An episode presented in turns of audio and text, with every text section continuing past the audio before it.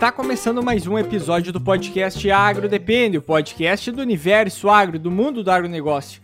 Antes de iniciarmos a apresentação da mesa, gostaria de convidar todos vocês que participem da nossa pesquisa que a gente está fazendo para entender um pouco mais você, que é o nosso público, para entender um pouco mais os conteúdos que a gente deve trazer aqui para vocês. Então, é extremamente importante que vocês participem aí, respondam essa pesquisa para nós.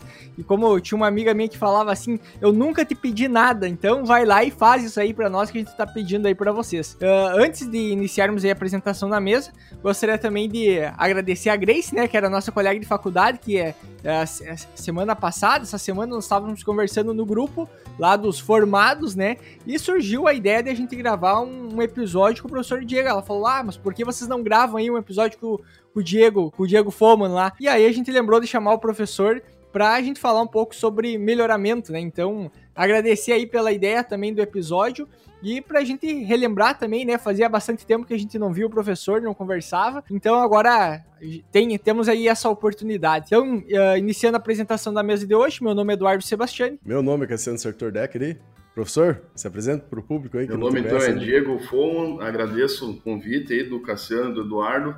É um prazer revê-los é, hoje como colegas, né? É, há um tempo atrás como alunos, então é sempre uma satisfação poder estar nesses momentos aí de discussão, de agregação de conhecimento aí é, na área agronômica. Não, show de bola. E a ideia é a gente falar um pouco então sobre o melhoramento, né? A questão do melhoramento vegetal, que foi uma das matérias que o professor aí deu, deu para nós. E também desenvolveu um trabalho lá na faculdade onde a gente estudava, que era no CETREM, e era junto com o Molinho e com o País, principalmente, né? Principalmente com o País, se eu não me engano, uh, que começou a desenvolver, uh, melhorar, vamos dizer assim, os os materiais, os indivíduos, né? Porque a gente não tem uma planificação, vamos dizer assim, um, um, variedades em si, uh, para ser plantados desses dois. Então era uma oportunidade de desenvolvimento e que trazia muito uh, os conhecimentos, o, o, dia a dia do que, que acontecia nesse melhoramento para nós na aula. A gente achou bem interessante chamar o professor para explicar um pouco isso, porque muitas vezes a gente fala de, melhoramento, o pessoal está muito ligado com biotecnologia, né? Hoje que está mais forte, só que existe muito antes disso, né? Que o melhoramento entra para realmente a gente melhorar uh, os indivíduos, né? As plantas, o, as culturas que a gente quer multiplicar em virtude da humanidade, vamos dizer assim. Então a ideia é a gente dar uma conversada de como a gente, como funciona, como é feito esse melhoramento, como ele também acabou auxiliando toda a humanidade hoje em dia, né? A gente conseguindo ter altas produtividades. Então a ideia é a gente dar uma conversada e tentar entender o porquê a gente precisa fazer o melhoramento, né? E como isso nos auxilia aí no dia a dia na agricultura como um todo. Para iniciar, acho que seria interessante, professor, tu dar uma comentadinha dessa experiência que tu teve lá na, na CETREM, não ficou muito tempo lá com nós, logo saiu e foi para o FSM. Hoje tá, tá dando aula aí de grandes culturas, se não me engano, né? Uh, e, mas acho que é interessante explicar um pouquinho essa contextualização uh, daquele trabalho que foi feito lá até para a gente entender fora das grandes eh, das grandes culturas, vamos dizer assim, acabam sendo grandes culturas também, mas fora das culturas principais, que é o milho, soja, né? Para a gente entender essa questão mais primitiva, entre parênteses, né? Sem a biotecnologia e tudo mais. Perfeito.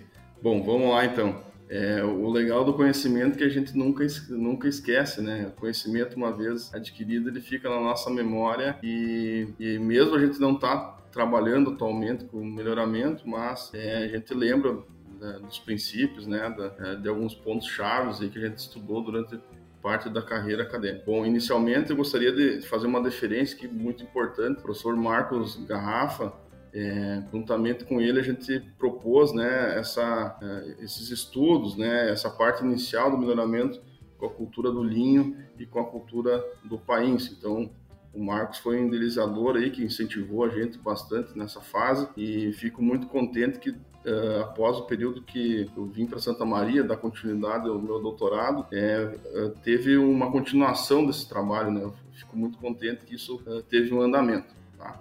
Mas fazer essa deferência ao professor Marcos, que é um, uma grande pessoa, né, um grande profissional também. Tá? Foi meu professor quando eu cursei técnico agropecuário em Trezemite, com muito orgulho, então tem boas recordações desse período. Bom, Uh, o melhoramento genético, como você comentou, Cassiano, ele tem uma ligação com a história da, da humanidade, né? Se a gente for buscar lá nos meios primitivos, né? É, em função da agricultura, o ser humano deixou de ser nômade, ou de modo geral, né, a sociedade começou a se organizar em, em pequenas comunidades, enfim, e, e e a partir desse momento, quando a agricultura se estabeleceu, uh, nós teve o surgimento dos primeiros melhoristas, digamos assim, porque o, a, a própria humanidade foi os homens e as mulheres da época foram selecionando os materiais mais adaptados. E essa seleção de materiais mais adaptados é o melhoramento no estado da arte, né? Então, é, essas características que compõem um ideótipo, né? a gente tem hoje o conceito de ideótipo bem definido, uh, como, por exemplo, a, a cultura do milho. Tamanho da, da espiga, a quantidade de grãos por espiga era muito menor do que a gente conhece hoje. Então, teve um melhoramento, uma seleção natural de, de séculos, né? Até chegar a uma planta próximo que a gente conhece hoje. Obviamente, após teve o melhoramento moderno, não sei se a gente pode classificar assim, teve técnicas e, e aprimoramento de seleção. No início do século passado, nos Estados Unidos foi desenvolvido os híbridos duplos, né? Então, e aí teve um, um aumento de potencial produtivo e a partir daí hoje a gente chega a produções fantásticas aí de até 18 toneladas aqui no Rio Grande do Sul, 19 toneladas em lavouras comerciais, né? Então, vejam, isso é quase é 2 quilos de milho por hectare, né? É, por metro quadrado, se dá quase é, 20 toneladas por hectare. Obviamente em áreas uh, irrigadas, uh, com cuidados aí é, e sem falta de recursos do ambiente para essa produção, né? Então, Sim. é bem complexo quando a gente fala em melhoramento genético, mas, ao mesmo tempo, é a base aí da evolução da agricultura. Né? Tem até o, aquele livro do. Meu Deus, me fugiu. Do Floss? Não, a, aquele livro da história, Arma, Germes e Aço, né? Que uh, tem aquele ah. questionamento: será que uh, as, as plantas não, não colonizaram, não uh, domesticaram o homem em vez de ao contrário, né? Homens domesticar, os homens domesticaram as plantas ou as plantas domesticaram Isso, exatamente. os homens? Né? É um bom pensamento, né? Porque, teoricamente, as plantas estavam lá, o ser humano estava indo atrás dela e automaticamente, quando ele carregava, coletava essas plantas, ia distribuindo, ia selecionando automaticamente, ia, porque ele escolhia elas e basicamente essa disseminação de semente foi cada vez concentrando, melhorando. Então é uma, é uma, é uma reflexão também, né? Então, para quem muitas vezes fala assim, ah, hoje em dia todas essas culturas aí são basicamente só Uh, transgenia e assim por diante. Não, muito pelo contrário. Uh, boa parte do que a gente tem hoje é graças ao melhoramento genético, que é um processo uh, basicamente natural. É, uma, é um processo natural de melhorar e buscar os indivíduos mais aptos ali para se atingir aquele objetivo que a gente quer, né? Sim. É, essa, é, essa seleção ela tem um lado que aumenta o potencial é, de produtividade por hectare, né? Isso ocorreu muito acentuado nos últimos anos, nas últimas décadas. No entanto, a gente perde um princípio que é básico para o melhoramento genético, que é a variabilidade genética. Então, uh, se nós pegarmos a cultura do milho há 50 anos atrás, nós tínhamos uma, uma variabilidade genética muito grande entre uh, regiões, uh, produtores cultivavam, os agricultores cultivavam diferentes materiais, variedades de polinização perto, né? Hoje não, hoje você concentra grande parte da produção em 10, 15 híbridos no mercado. Isso acaba tendo um estreitamento, né? E quando a gente for para a cultura das sojas, também se destaca, é duas, três cultivares dominando o mercado aí, e isso ah, a gente pode falar que é uma base genética, é, fica estreita das culturas. Então, qual que é o problema disso? Quando surge um problema, a gente até estava comentando antes do inicial a gravação, surge um problema, esse impacto pega uma área de cultivo muito grande, né? Então uhum. é bem complexo e, e, quando a gente acaba focando muito em produtividade, muitas vezes a gente também deixa outros fatores como resistência à doença, resistência à, à repelência a, a, pragas, né? A gente deixa isso um pouco de lado. Uh, e por um lado, tu consegue aumentar a produtividade por unidade de área, mas precisa de um aporte, de um investimento muito maior de insumos, né? Então tem o lado positivo e o lado negativo desse processo aí do melhoramento genético. É, é, aquela, até trazendo um exemplo, né, que comentam que a banana pode entrar em extinção a qualquer momento, porque tu só tem clones, vamos dizer assim, basicamente, E se bater uma praga que. Uma praga, uma, doen uma doença mais específica que consegue, que ela não consegue se defender, que vai matar, provavelmente extingue tudo, né? E que nem tu comentou muito bem. Acho que entra também na parte das culturas que a gente desenvolve ligado a esse banco genético.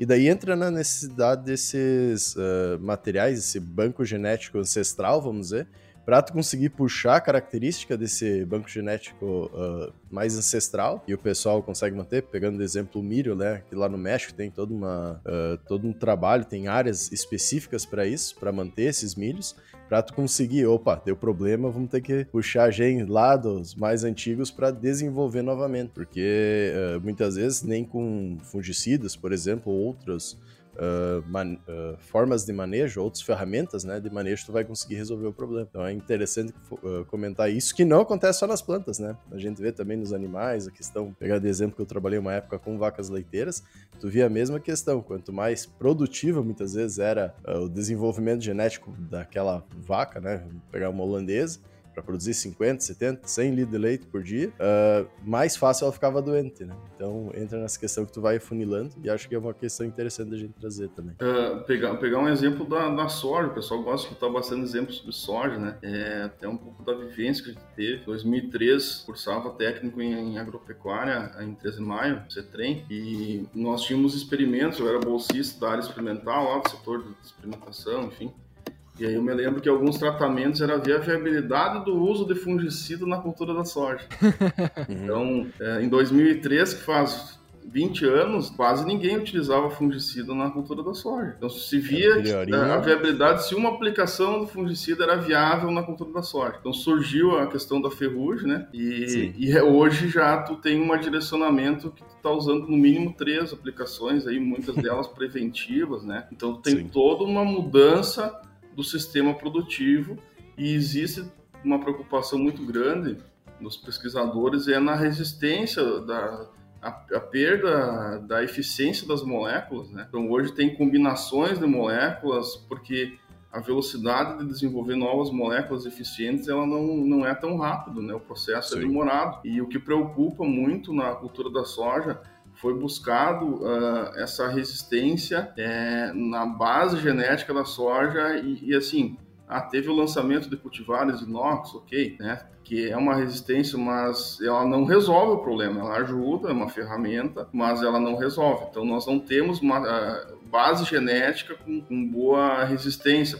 para ser utilizado num curto período de tempo. Então tem alguns trabalhos, até inclusive tem um artigo publicado na Nature, pessoal em 2016 publicado foi buscar lá no, no Guandu, né, que é, é uma, uma, da mesma família, né, uma outra espécie da mesma família, a resistência para ferrugem, com resultados é, bem promissores, né? No entanto, precisa de ter uma periodização de genes. Então, para vocês verem o problema, se hoje nós perdemos a, a, a resistência do, dos produtos que nós temos no mercado, como que vai ficar esse sistema produtivo aí, que temos milhões de hectares aí no, no Brasil. Então, é, é, de fato um problema, né? Para você ver que em 20 anos quanto muda, né? E isso é o problema quando você começa a estreitar muito a base genética. Né? E além de estreitar, toda a seleção que a gente acaba gerando por tu ter uma grande quantidade de indivíduos, que nem quando, milhões de hectares que a gente tem plantado, por exemplo, de, de soja ou de milho todo ano, né? Então, se aparecer uma doença, a possibilidade, uh, que nem aconteceu com a soja dela, aumentar muito e ser. Uh, e, e, se transformar, vamos dizer assim, ela mesma mutar e ir se organizando o sistema muito rápido, né? Que nem aconteceu, vamos dizer, com o próprio Covid. Ele aumentou muito rápido, cada pouco estava tendo mutação, porque tu acabava tendo uh, um grandes variáveis, não é grandes variáveis, botar uma grande população para tipo tu se uh, se desenvolver e se multiplicando, né? Então com isso tu acaba uh... é como se a diferença a diferença é que na lavoura, teoricamente, tu tá plantando, tu vai ter uma variabilidade que tu vai selecionar, só que no caso de, uma, de um vírus, por exemplo, no ambiente, ele vai contaminar várias pessoas que são todos indivíduos diferentes, que ele vai se comportar de forma diferente, pode ir se adaptando muito mais rápido. E aí tu pega, por exemplo, assim, toda vez que a gente tá fazendo, por exemplo, manejo com fungicida, a gente hoje depende do fungicida para conseguir ter uma produtividade adequada, porque senão a doença vai estar tá ali afetando e baixando a produção. Então a gente sempre está nessa ponta. A, o humano, a, a, o homem vai lá e desenvolve uma ferramenta para conseguir controlar algo vindo da natureza e a natureza vai lá e equilibra novamente. Então tu sempre vai ter um equilíbrio por parte da natureza dentro daquele sistema. Então é uma é uma corrida, né? Que é uma corrida não. Uh, a, a, o final dessa corrida aí nunca vai ser bom, né? Mas a gente sempre tem que tentar ir buscando a melhor maneira de levar isso com essas ferramentas que a gente tem, porque senão logo não vai ter ferramenta nenhuma, e aí entra aquele negócio que tu comentou. Uh, hoje tu pega uma variedade só, ou as principais variedades do mercado, quase todo mundo planta as mesmas. E até eu lembro que o Garrafa comentava isso, né? Que é quando todo mundo começa a plantar essa variedade de aveia, eu paro de plantar e vou para outra. Então sempre de buscar alguma, alguma diferenciação, porque quando tem um problema, o problema é cada vez mais generalizado. E, e vamos lá, não só com relação a, a, material genético, mas a culturas também, por exemplo. Uh, hoje o sistema de produção para proteína e óleo vegetal está tá baseado na soja. Sim. É, e, qual que é o problema? No, a soja é e vai continuar sendo nossa principal cultura, mas nós poderíamos investir em outras culturas para diversificar o sistema. Temos exemplo a canola, que pode substituir a produção de óleo, a questão da, da, do farelo também para proteína. Temos a questão do próprio linho, né, que é uma cultura que está esquecida aí em muitas regiões, que teria potencial de produzir óleo de excelente qualidade, Uh, produzir um, farelo também com alto teor proteico. Então, vou, vamos lembrar na a história ensina nós, né, pessoal? É a grande Sim. crise que teve na Inglaterra lá que muitas pessoas morreram de fome. É, a alimentação básica era a batata, né? E aí surgiu a doença lá, se espalhou naquele ano específico, a população teve alimento para se sustentar durante o ano, né? Então, é, era uma alimentação baseada na batata inglesa, né? Então, uhum. vejam, é claro que em tempos modernos, mundo globalizado, nós não vamos ter esse problema, mas a história aponta que, que não é interessante para uma sociedade você se basear apenas em, em uma cultura. Por exemplo, soja hoje representa mais de 90% do, do mercado de óleo, de, de, de proteína vegetal, de né? Proteína. Então, é, quem sabe se baixasse para 80, já teria uma diversificação um pouquinho maior, né? Então, nós como profissionais da área, a gente sempre tem que defender é, a diversificação, ter mais culturas dentro do sistema de produção. Então, Sim. isso é importante. E isso acaba auxiliando até a possibilidade de fazer uma rotação de culturas, uh, correta, né? A gente diminuir também a quantidade de doenças, vamos dizer assim, que tu acaba tendo na a pressão de doenças que tu acaba tendo, por exemplo, na própria soja. Mas tem que, nem tu comentou, ter esses outros cultivar, uh, outros cultivares, não, essas uh, outras culturas para possibilitar isso e, e, a necessidade do melhoramento vegetal até mesmo uh, dessas outras culturas para tu ter um maior rendimento muitas vezes e viabilizar além de toda a parte de mercado, né, que a gente não vai entrar, mas tu viabilizar uma produção cada vez maior no desenvolvimento e um estudo também dessas culturas, porque a soja a gente consegue produzir o que produz hoje, muito ligado ao desenvolvimento, uh, melhoramento vegetal que teve, né? E muitas vezes essas outras culturas, quem sabe a gente não está atingindo um potencial tão grande por falta desse trabalho, esse desenvolvimento também. Mas aí entra, entra aquela questão só da, da, da demanda do mercado, né? De tu ter, tu ter um motivo para plantar, porque a gente fala assim pro produtor tem que diversificar as culturas, mas ele não tem mercado para vender aquela cultura, também acaba limitando. Então, sempre tem que ter alguns incentivos que entra, que nem da parte lá de melhoramento, de tu ter uma cultura, ah, uma cultura regulamentada, por exemplo, para te conseguir seguro ou algo assim também do tipo, né? Então, sempre tem que ter essa sinergia de todo o mercado para funcionar. Perfeito. Eu gostaria de, de, de mudar aqui, eu vou fazer umas perguntas para nós continuar aqui. Vamos lá. É, por que, que nós não temos mercado? Porque não tem uh, uma demanda, digamos assim. Tá, mas, é, mas essa demanda ela não, ela não, existe por é, falta de interesse do, da, das pessoas ou por falta de disponibilidade de produto? Uh, por falta de interesse de produção e de, eu vejo pelo menos, interesse de produção disso e uma facilidade, facilidade de vender o mercado muitas vezes. Vamos não. dizer, a soja está estruturada, né?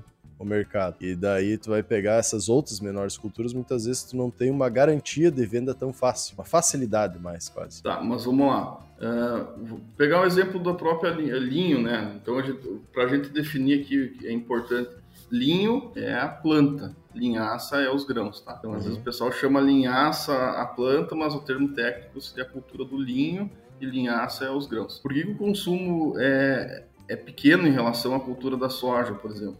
Se eu afirmo para vocês que ela tem maior qualidade de... Uh, o óleo é de melhor qualidade, tem uma quantidade maior de fibra, então é tudo que o mercado busca, né? É Alimentos com alto rico em fibra, para dietas é, nutricionalmente aí interessantes, né? Porque eu acho que talvez não seja nem uh, necessariamente por esses atributos em si que muitas vezes o pessoal não opta em, nessas outras culturas. É, vamos pegar no caso da soja. A soja começou todo o desenvolvimento dela principalmente para dar de comida para os porcos, né? E aí tu foi aumentando a, a, a produção dela por, um, por essa demanda interna, mas também a, pela demanda de proteína e pelos outros subprodutos que tu ia desenvolvendo através dela.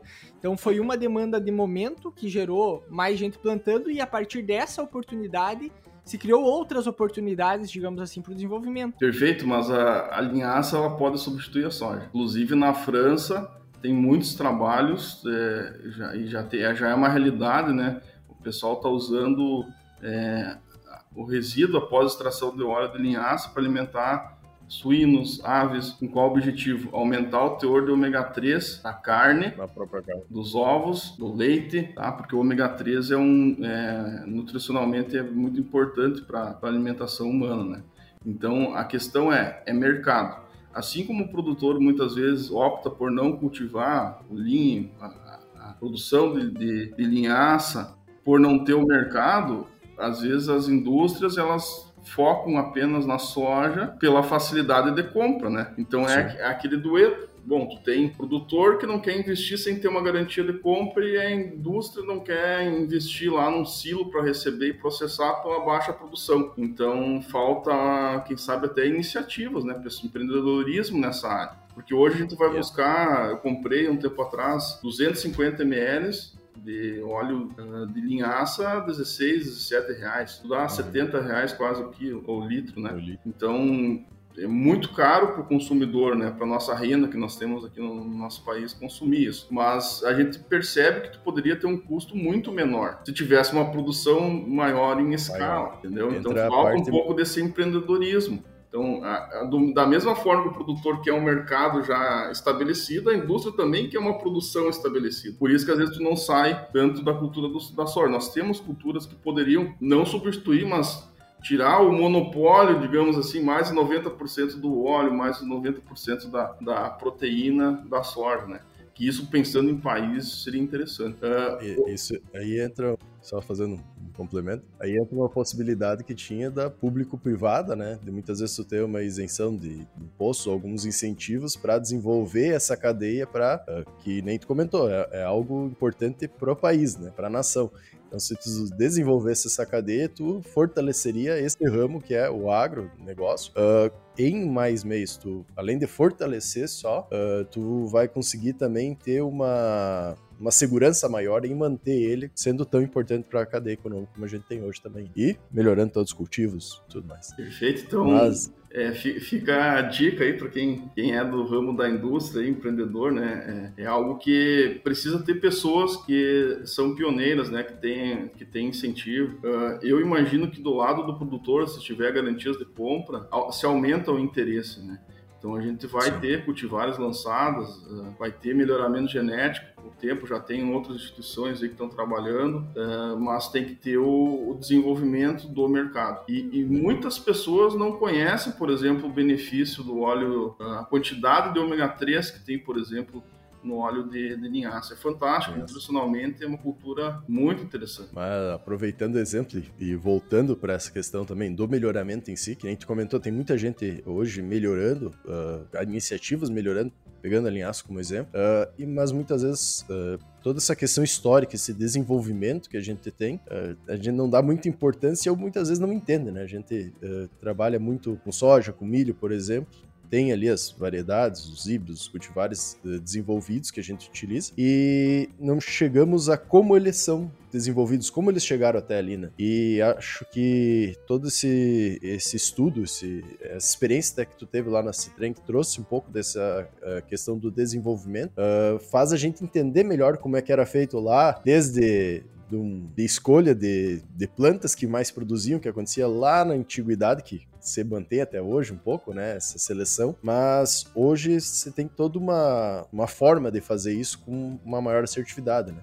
Eu acho interessante a gente trazer um pouco e, e trazer essa experiência, comentar como ele é feito no campo também, né? Qual, como o tempo mais ou menos que leva para acontecer um melhoramento desses, a gente entrar um pouco também no diagnóstico aí que, uh, que tem que ser feito da planta, por exemplo, ah, qual que é o meu problema? Que nem tu comentou da linhaça, uh, muitas vezes tu tem, ela abre antes, abre depois, tu não tem uma produção tão alta, então acho que é interessante a gente entrar para entender um pouco esse contexto. Quanto tempo mais ou menos leva para a gente desenvolver esse melhoramento? Perfeito. Vamos tentar contextualizar aqui. É culturas como trigo, soja, você já tem um mercado desenvolvido, tem lançamento constante de cultivares. Hoje, a maior parte das cultivares que são desenvolvidas é, se usa o método PERSI, que é você usar como genitores os melhores materiais que estão no mercado. Tá? Não vamos uhum. citar nomes, mas pega aí é, das cinco cultivares de trigo, de soja que estão sendo destaque hoje. Com certeza vão estar nos blocos de, de cruzamento, né? para desenvolver cultivares que vão estar no mercado daqui 8, 10 anos. Então a gente não vai começar lá da base, por quê?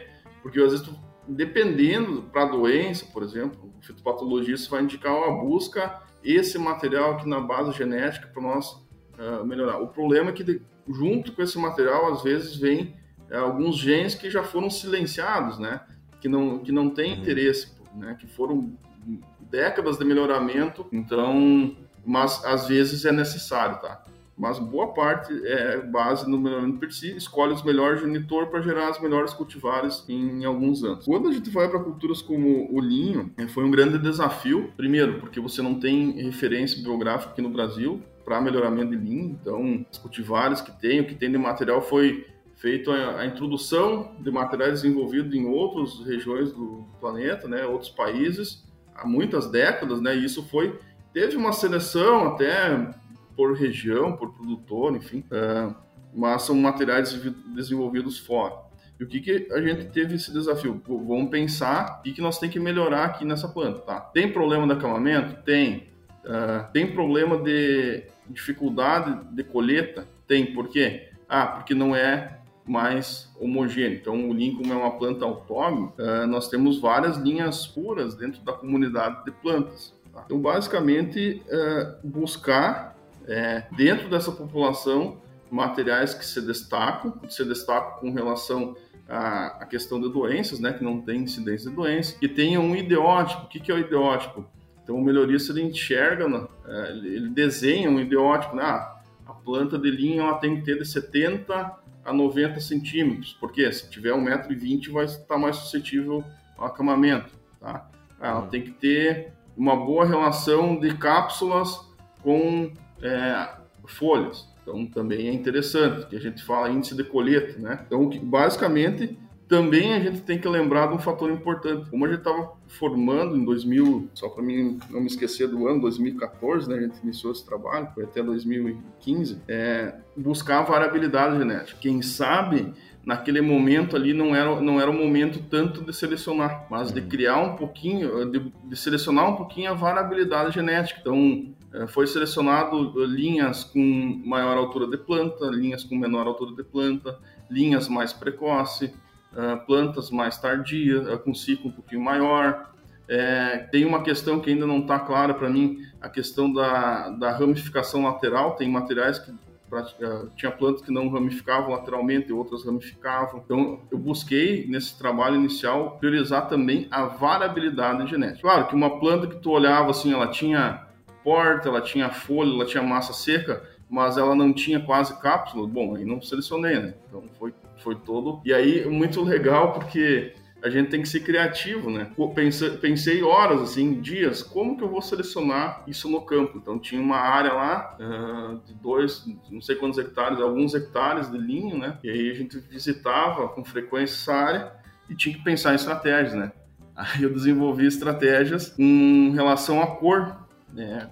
Fitas, amarrava na planta para identificar materiais precoces, materiais tardios. Então a gente também pensou nessa parte. E aí, no segundo momento, a gente semeou, isso já na área experimental, né, próximo aí à sede, né? Então cada planta uma linha separada para ver, tentar identificar dentro dessa variabilidade genética inicial quais que teriam potencial de ser linhas puras. E o que tivesse segregando, bom, aí tem que abrir né, para abrir para ver até chegar nas linhas puras. Né? Então, vocês lembram lá das aulas de melhoramento, tem autógonas, tem algumas gerações até ela começar a se tornar homogêneo, né? Então, basicamente é isso, a gente buscar uh, essas características que o mercado busca, né? Então, o melhoramento demora aí, perguntou em tempo, de 8. Soja, hoje o pessoal consegue com menos, menos tempo, porque geralmente vai nessas regiões próximo, uh, mais ao norte do Brasil, onde consegue fazer, em caso de vegetação, até três ciclos por ano, né? Uhum. A linha do, do Equador lá. Então tu consegue avançar mais rápido, né? No mínimo duas gerações, tu ganha tempo do que tu tradicionalmente uma geração é, por ano. Então, mas geralmente aí uns 10 anos tem a parte de registro final e mesmo tu selecionando o material superior, registrando, tem que ter uma quantidade mínima de, de semente para tu lançar o cultivar no mercado, né? Porque tu tem que ter uma produção uhum. mínima para atender alguns produtores é, que multiplicam essas sementes, né? Pra, então é todo, tem toda uma logística que vai na sequência. Então, primeiro, eu acho que o maior ganho que nós vamos ter nesse período inicial, até não, não é o foco maior na produtividade. É, eu acredito que vai ter um ganho sim de produtividade, mas tu vai ter um, um ganho na qualidade final ali para colheita. Então, nós não temos produtos registrados para dessecação na cultura do linho, então tem uma perda muito grande é, no, no momento da colheita. Se você tiver uma maturação homogênea, tu já ganha muito só em reduzir perdas. Tá? Uh, pensando no melhoramento, o que, que pode se pensar numa segunda fase do, pro, do programa? Agora é buscar, tem vários estudos que podem auxiliar na parte de relações lineares, né, buscar características associadas à produção. É, alguns estudos que já foram desenvolvidos aqui em Santa Maria, com a cultura do Lean, citando, por exemplo, selecionar materiais com maior número de cápsulas, né, é, é interessante para a cultura, tá? E, e aí também tem a parte é, bromatológico, que seria um refinamento aí de, do melhoramento. Então, o melhoramento genético sempre vai ter demandas, entendeu? Nunca vai, vai uhum. parar. E, e, assim, quais são as características importantes, né, para que um melhorista tem que agregar, que faça a seleção? Bom, com certeza conhecer genética, né? É, conhecer a parte da ecofisiologia da planta. Vou pegar um exemplo não adianta a planta ter uma grande produção de massa, fitomassa de matéria seca se ela não transfere isso para o grão. Então, desde de radiação solar, posição de folha, no milho isso a gente vê muito. Ainda a gente tem alguns estudos de relações lineares. Menor ângulo foliar tem uma relação direta com maior produtividade de grãos, né? Então, são considerados materiais entre aspas, modernos, né? É, a fitopatologia sempre está associada, então o melhorista ele trabalha, uh, às vezes ele não é, não tem uma formação em fitopatologia, mas numa empresa aí, uh, geralmente trabalha o melhorista junto com o fitopatologista, né? Então são coisas sempre associadas, tá? E, e aí também tem o que o mercado dita, né? Por exemplo, uh, no trigo, na soja, alguns, o GMR, que pode ser um bom indicativo do ciclo, nós tínhamos materiais há 15, 20 anos atrás com um GMR próximo de 8, hoje é de 5 a 6 e pouquinho, né? não passa muito de 6, 6 e pouco. Então o mercado vai direcionando materiais mais precoces, enfim, então tem toda essa demanda. Na soja se discute muito a questão da proteína, aumentar o teor proteico, né? É. Quem sabe é uma tendência aí também nos próximos anos. Uhum.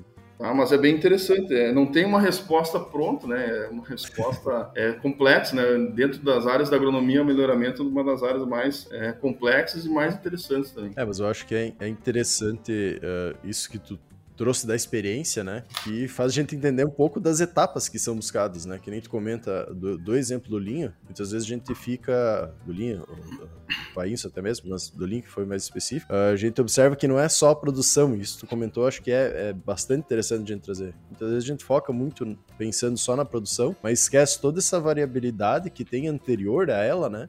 E essa necessidade, por exemplo, de utilização para a própria agricultura, que nem tu comenta.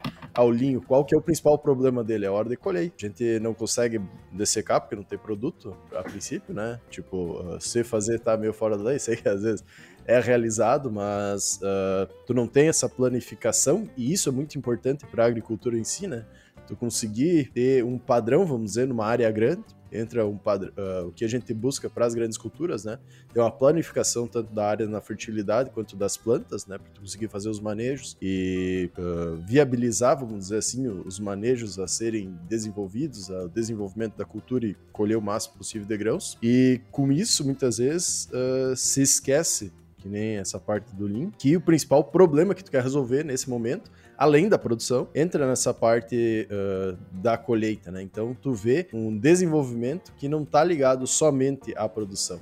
E daí entra nas outras partes que a gente comentou, de doenças que às vezes é desenvolvido na própria soja inox, que tu pegou um exemplo, né, que é uma ferramenta a mais, mas na contextualização geral do que uh, precisa ser observado para chegar nisso e a dificuldade também que, uh, quando tu não tem uma pesquisa tão desenvolvida, que é o exemplo do Lean, de tu tem que observar toda essa questão de variabilidade genética do início, para tentar entender esses indivíduos e daí sim tu começar a ter, uh, no caso, uh, não seria gerações puras, agora me fugiu o termo, uh, linhagens puras, e daí tu vai conseguir sim colocar isso no campo e ter plantas muito semelhantes naquela enormidade, que parece ser pouco, né, um hectare, mas quando tu vai pegar uh, e observar a fundo, é, é, uma quantidade de área muito grande. Até, né? até uma, um questionamento que talvez mais alguém tenha dúvida é uh, o que, que seria classificado como uma linhagem pura, porque tu tá ali selecionando e tu vai encontrar o que, que seria essa linhagem pura em si, o que, que caracteriza nela. Bom,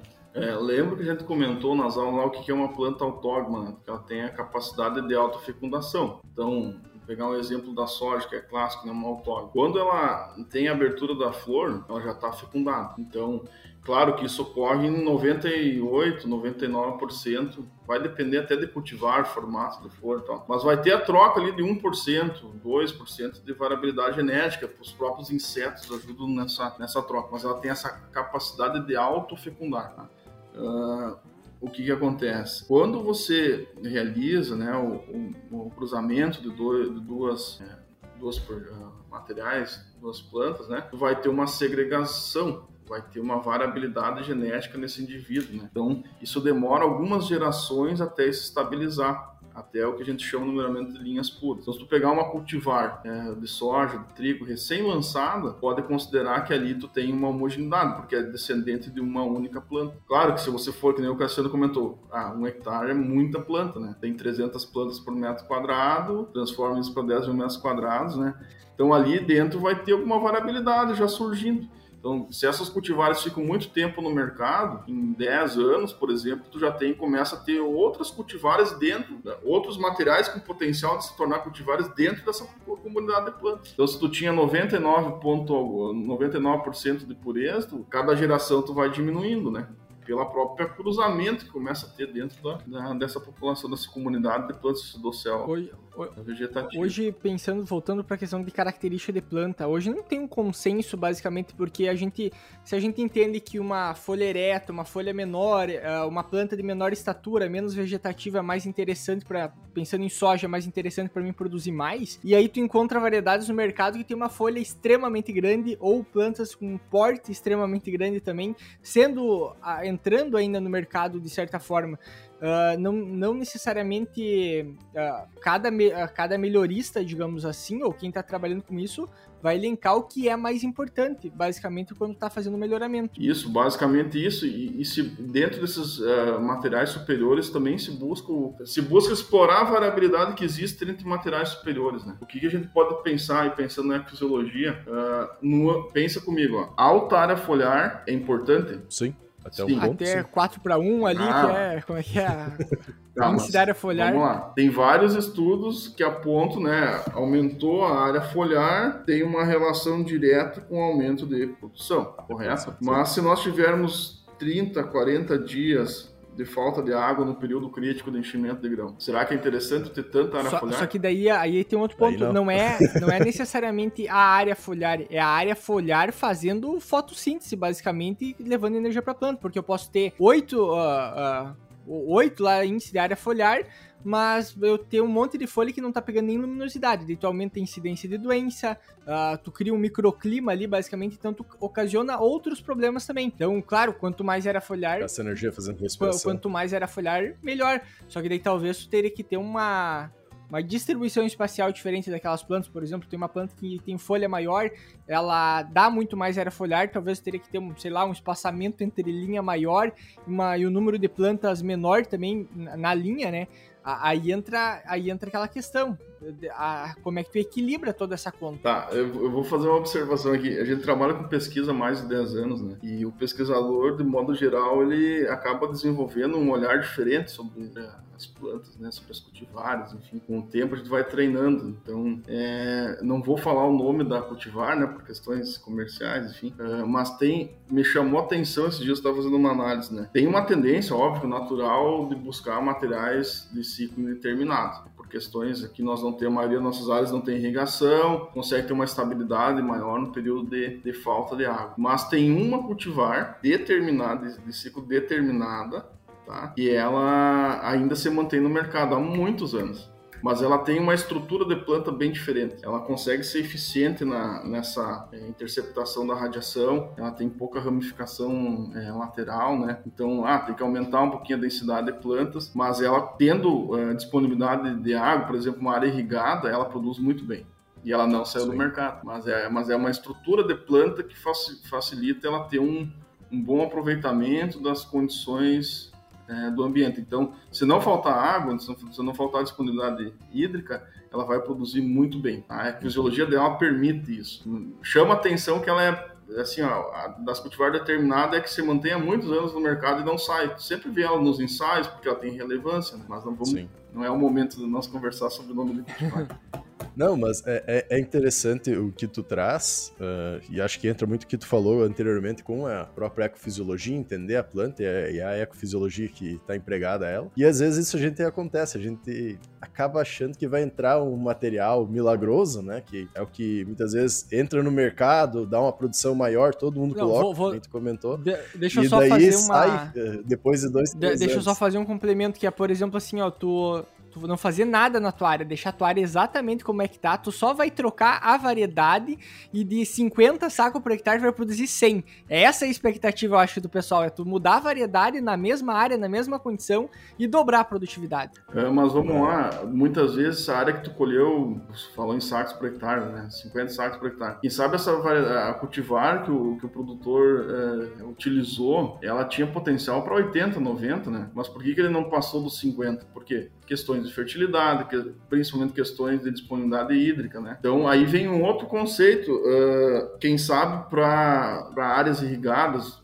e aí, em áreas irrigadas, nós também não temos homogeneidade. Tem aqueles, aquelas áreas irrigadas, pivô lá central, que no ano com uma seca um pouquinho mais acentuada falta água, né? Ele não consegue fazer um manejo adequado de irrigação. Então, outros conseguem. Então, também vai, vai criando essas variabilidades. Mas, digamos assim, quem sabe tem cultivares que se vão melhor em áreas irrigadas, um ambiente sem falta de água, vão produzir uma alta produtividade, com fertilidade, com manejo adequado. Só que quem sabe para aquele produtor que tem lá cada 5 anos, 3 anos de problema de falta de água, é, quem sabe ele não, não deveria focar tanto numa cultivar que tem lá potencial para 100, 120 sacos, mas focar numa cultivar que tem um potencial um pouco menor mas que numa situação de falta de, de, de, disponibilidade hídrica vai produzir uma produção melhor do que aquela cultivar que é, é aí tu citou lá da, aquele exemplo trabalhou com bovinocultura de leite, né? É, é, aí tem lá, eu me lembro das aulas de bovinocultura, faz, faz alguns anos que eu,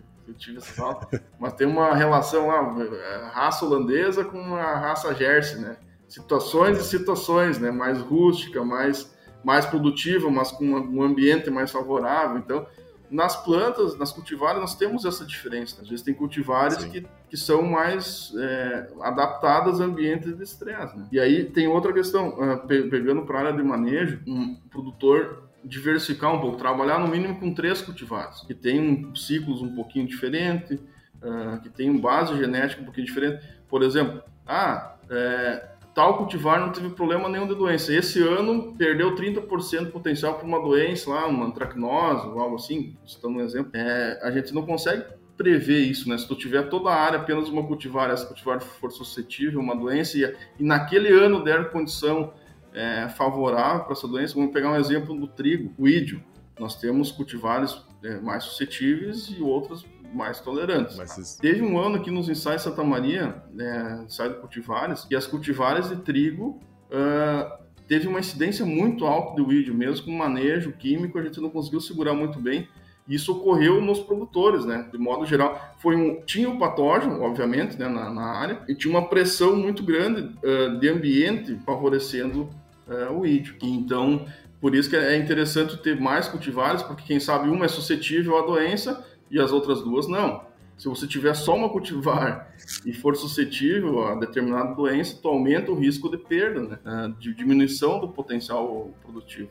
Então isso é bastante importante aí no posicionamento de cultivares, entender as ferramentas que a gente tem para tentar diminuir eh, perdas, né? E, manter a produção média final da propriedade. A gente sempre fala muito isso. Não adianta o produtor ah, colheu 80, 90 sacos por hectare num talhão, mas a média foi quanto? Que paga a conta é a média, né? Então tu tem que ter a, a média. Algum, alguma área tu vai melhor, outra menor mas tem que ter uma produção média, porque é desse valor que vai, vai, vai surgir a entrada de recursos na propriedade, pagar os custos e, quem sabe, sobrar um, uma renda aí para a atividade agrícola. É aquela máxima de não botar os ovos numa cesta só, né? Todos os ovos numa cesta e, e tentar entender a agricultura como um todo. A gente muitas vezes fica muito preso, uh, por exemplo, a safra de soja, a safra de trigo, a safra de milho como uh, uma coisa só. Né? Mas na verdade, na agricultura a gente tem o ano, né? O manejo. O manejo a gente teve durante o ano que vai pagar as contas do ano, não é por cultura o negócio, né?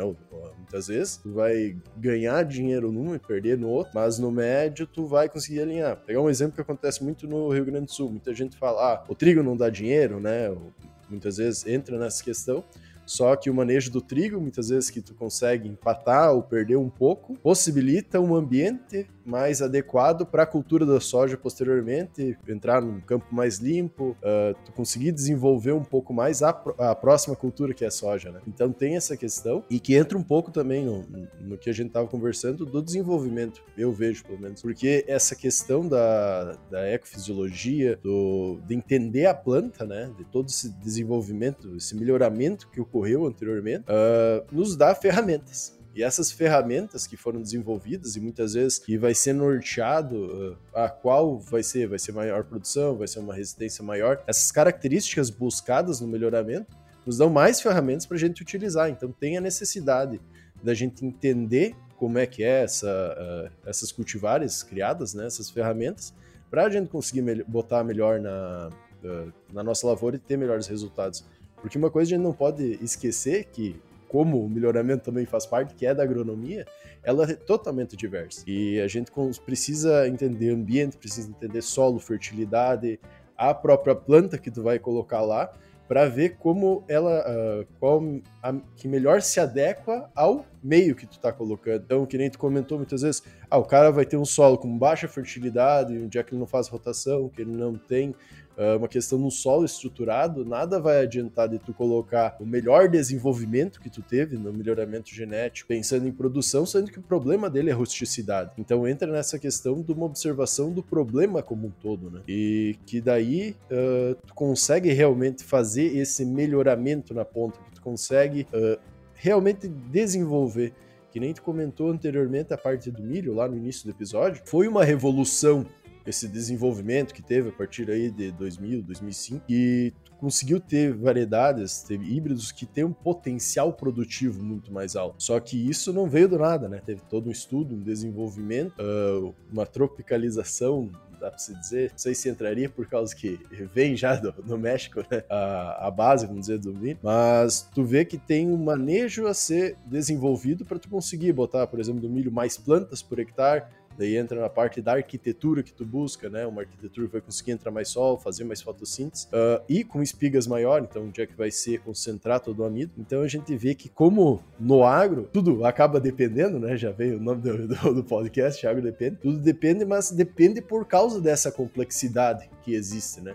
E essa complexidade que existe nos dá tanto vantagens, que entra na parte que a gente não depende só uh, de algo, de um material específico, como também desvantagens que cada vez mais a gente tem que, ter, eh, tem que estudar, tem que entender melhor como tudo funciona para conseguir organizar todo esse complexo e ter lá no final a produção, que é o que a gente busca para, que nem uh, tu comentou, pagar as contas e também a gente não pode esquecer possibilitar alimento e, insumos aí para toda a humanidade, toda a indústria. Estou anotando aqui, só para finalizar alguns assuntos aí que a gente iniciou, é, tu comentasse da diversificação de culturas, né? Tu citou a cultura do trigo. Como que foi para aqui no Rio Grande do Sul é, o último ano, não o atual, o anterior? Como é que foi a cultura da soja? Como foi a cultura do trigo? Mal. Não, a soja, de modo geral, foi uma estiagem histórica, né? Foi Sim. Isso. Um grande maioria dos do trigo salvou ainda. Que não tinha irrigação. Foi... E o trigo foi um ano bom ou um ano ruim? Foi, foi um ano bom pro trigo. E aí, e aí vem aquela frase que o Cassiano comentou, né? Ah, muitos produtores falam que o trigo dá prejuízo. Daí vem a frase do, do, do canal de vocês, depende, né? Então, e aí, e aí que tá o, o a parte central que tem que eu defendo muito, que é essa diversificação de culturas. Então, se o produtor cultivar somente se ele fizer uma maneira assim, ah, soja, alguns produtores acabam adotando.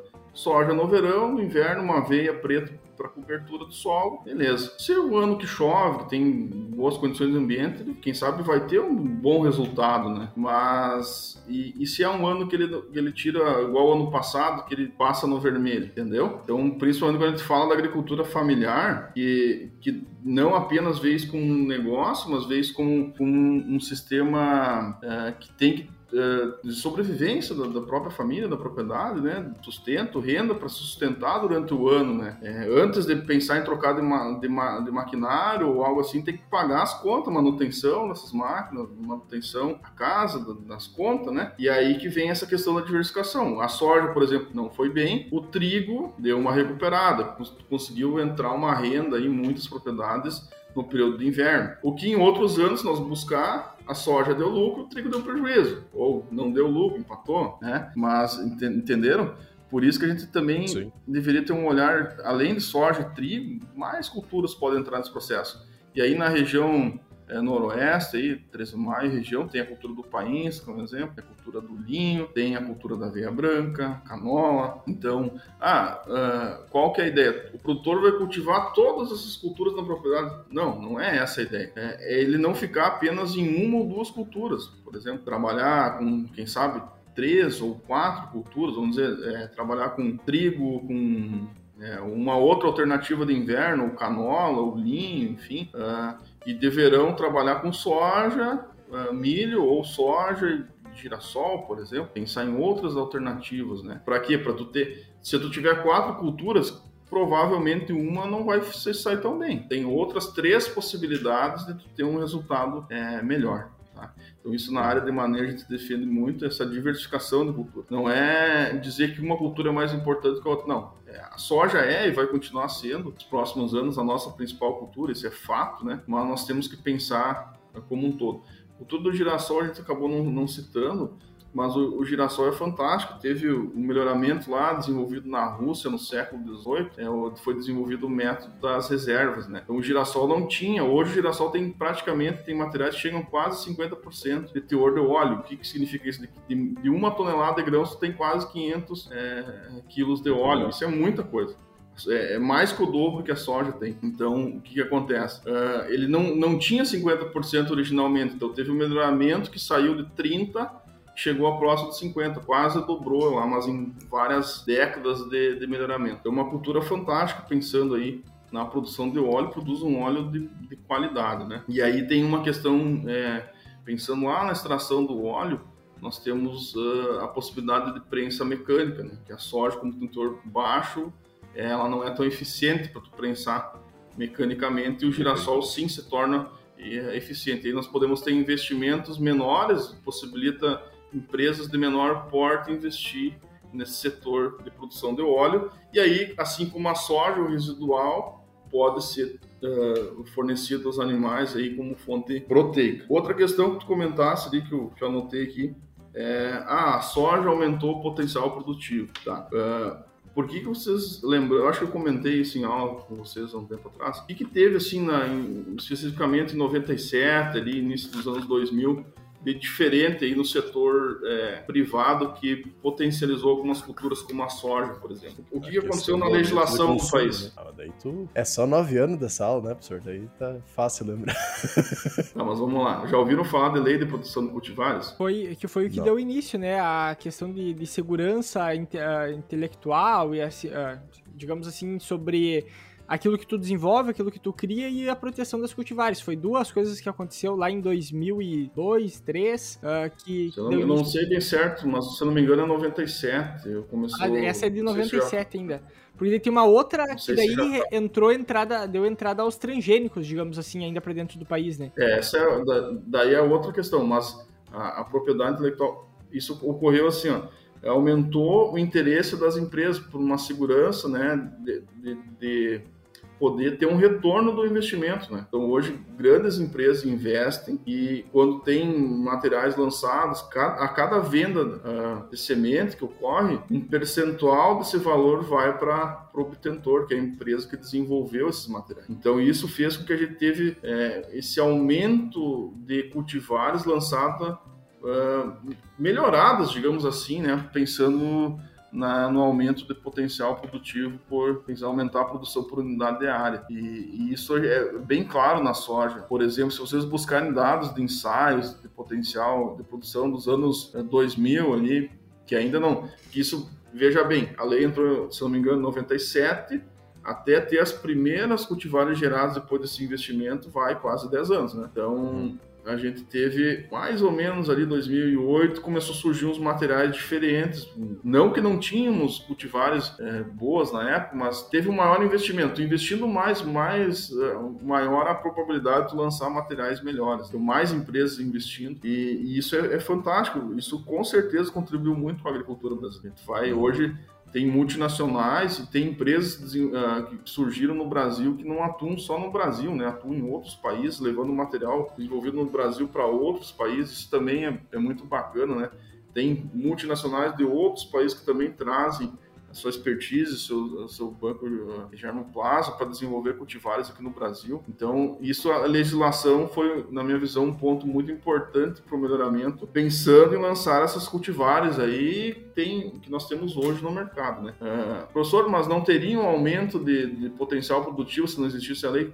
Quem sabe teria, mas não seria tão rápido esse processo, vocês estão entendendo? Então, uhum. o que, que acontece hoje? A gente vê que eu vejo que se ganhou muito na seleção desses materiais. Então tem várias empresas que estão que são líderes aí nos seus segmentos, trabalho com melhoramento, que conduzem experimentos em 50 até mais locais em nível de Brasil. Vocês imaginem o quanto que tu aumenta na tua seleção, tu selecionar em 50 ambientes do que tu selecionar em 10 ambientes ou 5 ambientes. Por quê? Porque daí tu começa a ter uma variabilidade de solo, tu começa a ter uma variabilidade de condições é, de microclima. E aí, se tu começa a identificar materiais que se destacam bem, que tem é, uma uma estabilidade, uma adaptabilidade ampla, a gente fala muito isso no, na área de melhoramento, tu consegue ter materiais que vão ir bem na maioria das regiões, não em todas, né, mas na maioria das regiões. Uhum. Então a gente vê muito isso em, acontecendo em soja. E... O, milho, o milho é uma questão à parte, porque o milho já existia antes da, da lei de proteção a questão do híbrido, né? Então uhum. a empresa desenvolvia as linhagens, ela tem o híbrido dela, então isso já existia antes com o milho. Mas para soja e trigo foi fantástico, e outras culturas, obviamente, essa lei aí, essa atualização na legislação. Sim. Eu ia comentar só que a, a variabilidade, a variedade do, do ambiente, do local que está sendo produzido é apenas uma variável dentro de todas as outras. Então tu consegue às vezes migrar uma mesma variedade e testar em outros locais também, porque o clima, a altitude, por exemplo, a, a localização em si é um fator dentre outros milhares que se tem, né? Ele tem bastante relevância, mas é um dos fatores. Sim, só que quando você tem Uh, isso ampliado para 50 locais, tu começa a ter uma eficiência na seleção. Lembram lá que quando tu vai avançar a geração, tu, o melhorista define, ah, eu vou definir 10%, tem lá mil linhares, vai manter 100. Ele poderia manter 200 ou poderia manter só 50. Só que às vezes ele mantém 50, ele acaba uh, perdendo corre o risco de o material melhor não estar tá nas 50 e estar tá nas outras 950, entendeu? e isso vai, vai para a ponta, tem lá 20, 30 linhagens, É. Dessas 20, 30 ainda sai só duas, uma ou duas cultivar, do que já foi selecionado de milhares, né? Então, Sim. por isso, quando você aumenta o número de locais, e aí é fantástico, hoje as máquinas que o pessoal das empresas, setor de experimentação das empresas tem, é, colhedoras importadas, semeadoras com alta tecnologia. Então, a experimentação melhorou muito a seleção. Ajuda, é uma ferramenta que está ajudando muito os melhorias. Isso não é tão antigo, isso vem de, alguns anos para cá.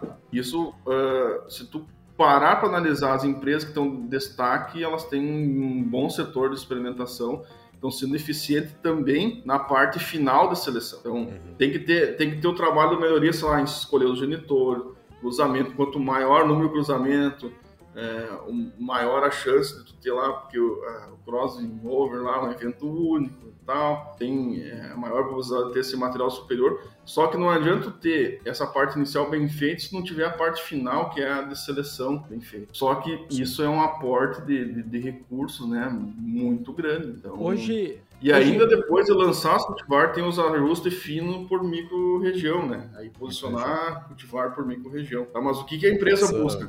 Busca selecionar materiais que vão bem. Ah, tem 10 regiões que vão bem, ao menos em 6 ou 7. Isso ele ganha mercado com isso. Hoje. Então, tem um maior retorno lá, pensando na lei de produção de cultivares também, que tem esse retorno é, para a empresa, porque a empresa ela vai investir, ela quer um retorno, obviamente. Por exemplo, hoje a gente sabe que tem todas essas tecnologias novas chegando da parte de melhoramento, por exemplo, a questão de ferramenta como CRISPR, que é edição gênica, deu editar o gene lá da planta, desligar um gene lá da planta, por exemplo, para ela mudar as características delas. Hoje isso não iria substituir alguma parte já da, do melhoramento ou facilitaria, aceleraria esse processo a ponto de ficar mais barato e mais rápido em alguns, em alguns processos? Eu vejo a questão. Uh, eu vejo a questão de acelerar o processo, tá? Então, tu tendo essas ferramentas de biotecnologia, geralmente elas dão esse suporte para acelerar o processo, aumentar também essa, essa eficiência. Então, é, isso são tecnologias, né? São caras, então hum, não é poucas empresas que dominam isso, né? Então Uhum. Tem, tem essa questão, eu acho que é tudo uma, são ferramentas, né? Não, não substitui o melhoramento clássico. O melhoramento clássico, a experimentação clássica, o melhoramento clássico sempre vai existir. Até porque ela dá a base para o desenvolvimento né, do melhoramento em si. Isso. Acho, acho que a gente conseguiu abranger bastante o assunto, né? Muitas vezes a gente dá uma saída para um lado, volta, mas é importante, mas é importante até para a gente conseguir contextualizar, entender como se aplica todo esse melhoramento dentro da nossa cadeia, né? Então acho que uh, foi bem interessante a gente trazer esses assuntos ligados também ao melhoramento e ajudam a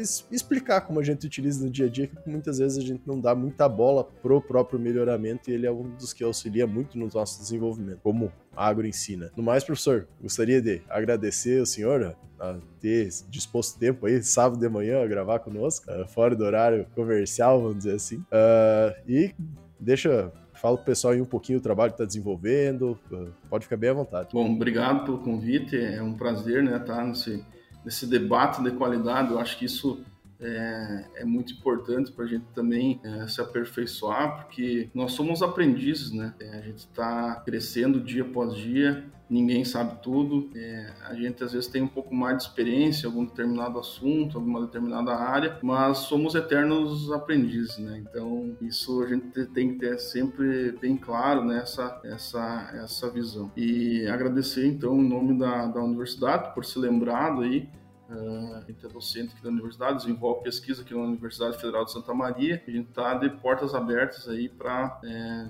outros eventos como esse, é, contribuir aí com essa disseminação, essa, é, levar o conhecimento também para a população de modo geral.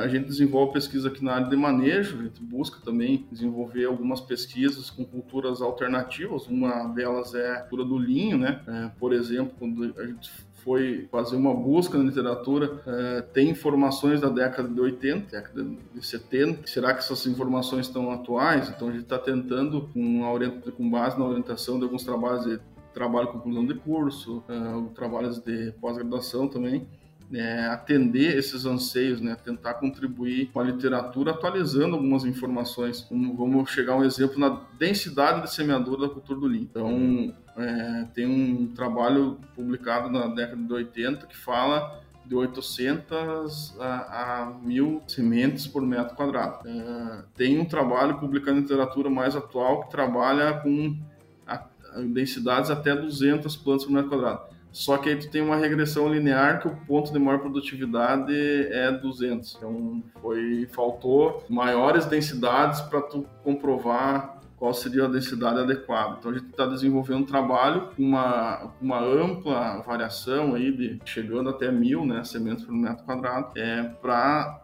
tentar trazer essa informação também para a literatura. Alguns trabalhos do Canadá falam em 400, 500 plantas por metro quadrado, ainda não tenho os resultados exatos dessa pesquisa, a gente vai publicar isso futuramente, mas eu acredito que vai ficar próximo desses 400, 500 plantas por metro quadrado. Tá? É, mas é uma atualização, né? Uma atualização importante. Tá? E, e aí, quando a gente vai trabalhando com essas culturas, uh, dose de nitrogênio, dose de potássio, então quais seriam as doses é, recomendadas aí?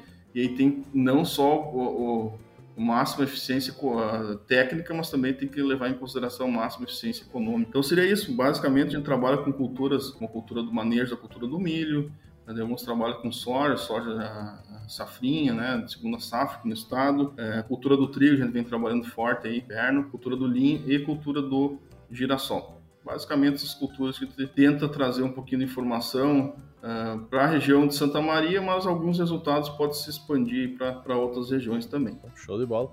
E todo esse trabalho é importante, que nem a gente contextualizou no, no episódio, né? Para desenvolver cada vez mais uh, essas outras culturas que nos dão uma segurança no Brasil como um todo e até fica um convite aí para a gente gravar um episódio futuro falando, acho, sobre o Lean, já que está sendo todas essas as atualizações.